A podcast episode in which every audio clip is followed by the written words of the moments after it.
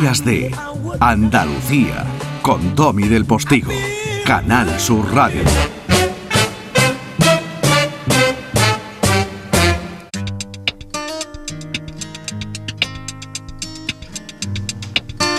Ya está aquí, ya llegó, ya está aquí, ya, llegó.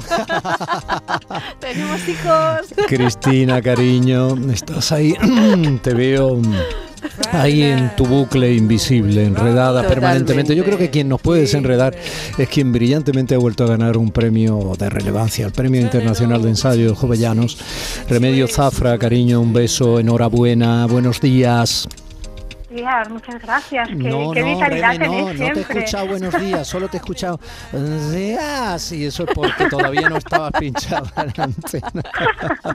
Ahora sí, ahora sí el buenos días va completo. Ahora sí. Ahora sí. Buenos días, Remedio. Bienvenida. Buenos días. Muchas gracias. Tenéis una vitalidad contagiosa.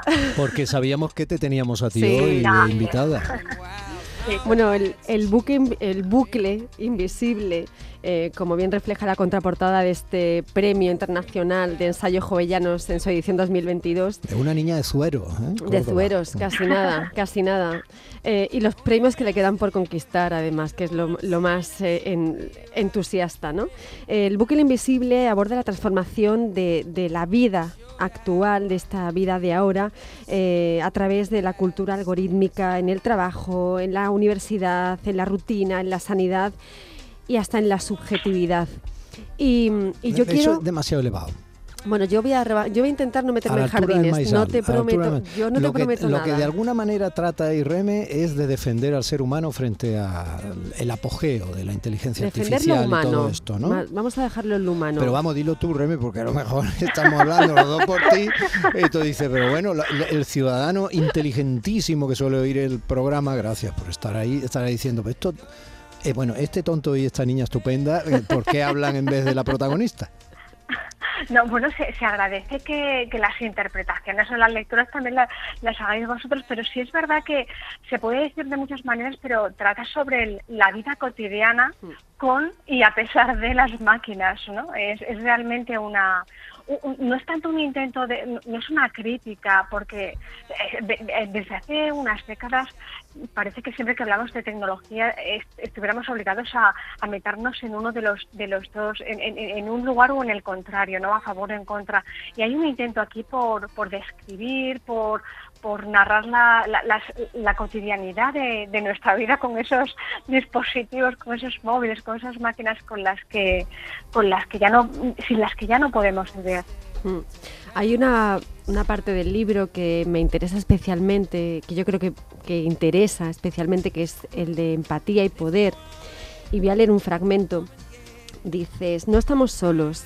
En 2022 en el planeta vivimos casi 8.000 millones de humanos, de los cuales 700 millones viven en situación de enfermedad, desigualdad, pobreza extrema y otros tantos millones con vidas y trabajos precarios.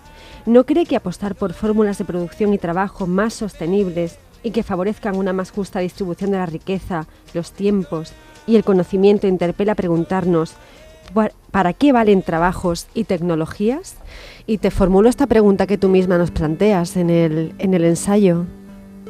Eh, pues justamente la, la, fíjate, es una de las preguntas finales, pero podría estar perfectamente al principio, porque llama la atención que la, la tecnología y el trabajo eh, parece que, que nos mueven esa rutina a producir, a hacer, a, a meternos en la inercia de lo que nos manda un día tras otro, como si el último día fuera igual que el primero de nuestro trabajo.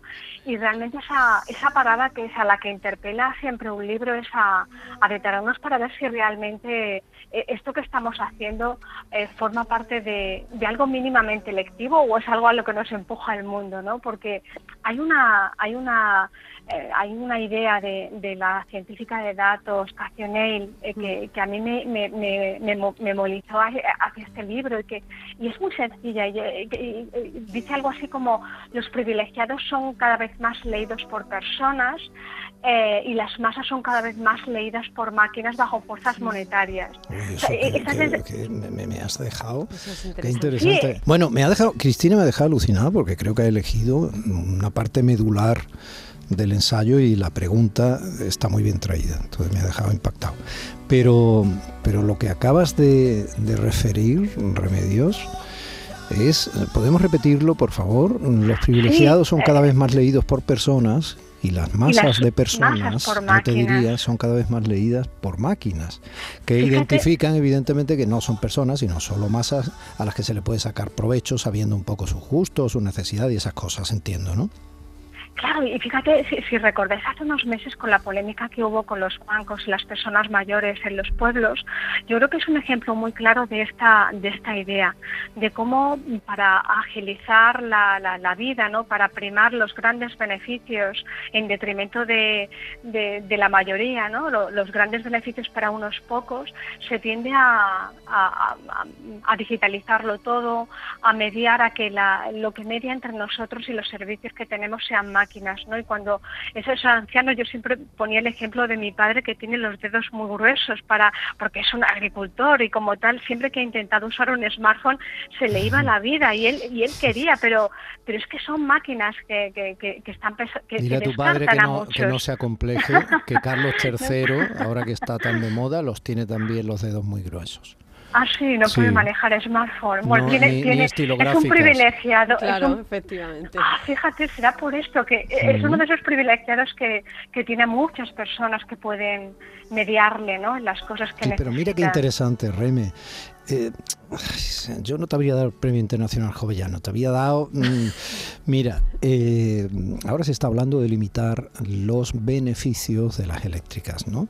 Entonces, tan malo es el populismo que dice que las eléctricas no debieran existir, son todos unos chorizos con puro y sinvergüenza, fascista y todo esto, como eh, quienes mm, dicen que no se pueden limitar los beneficios de las grandes corporaciones, pero vamos a ver, pero ¿cómo que no?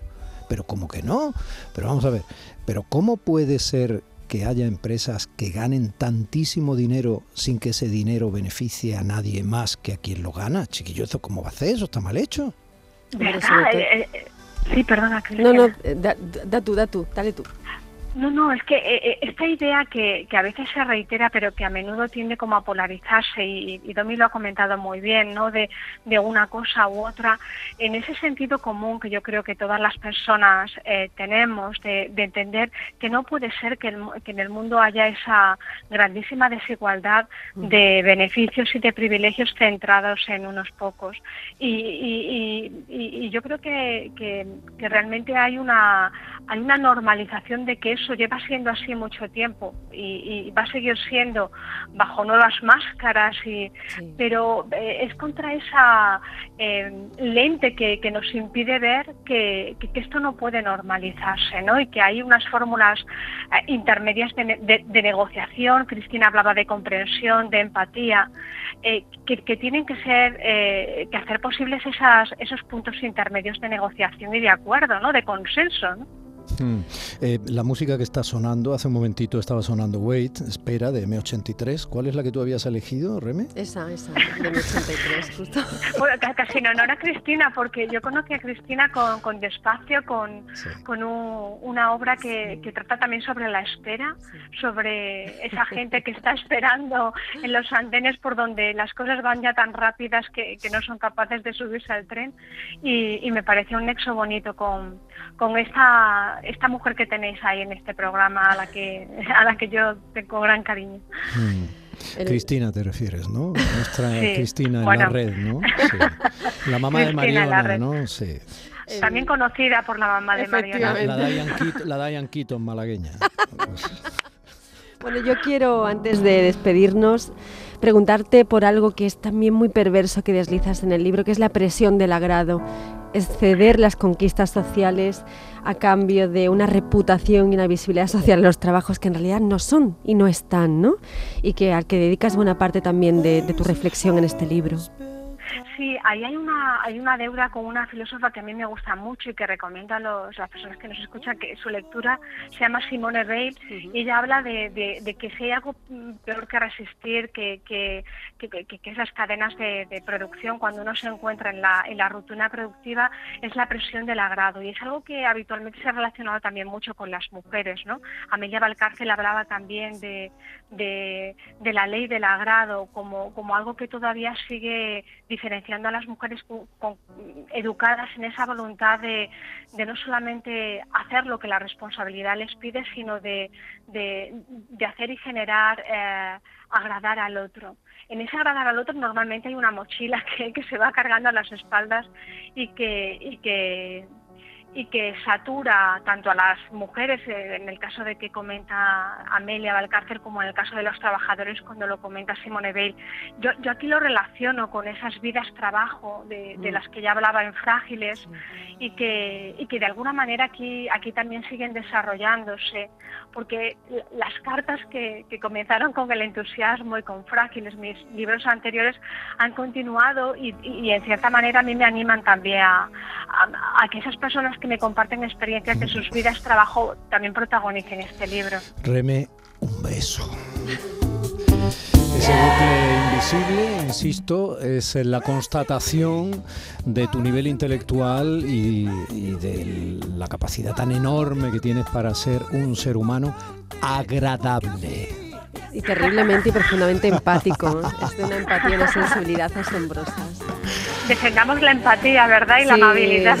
Eso, sin duda, defendamos la empatía y la alegría que acaban IA, IA.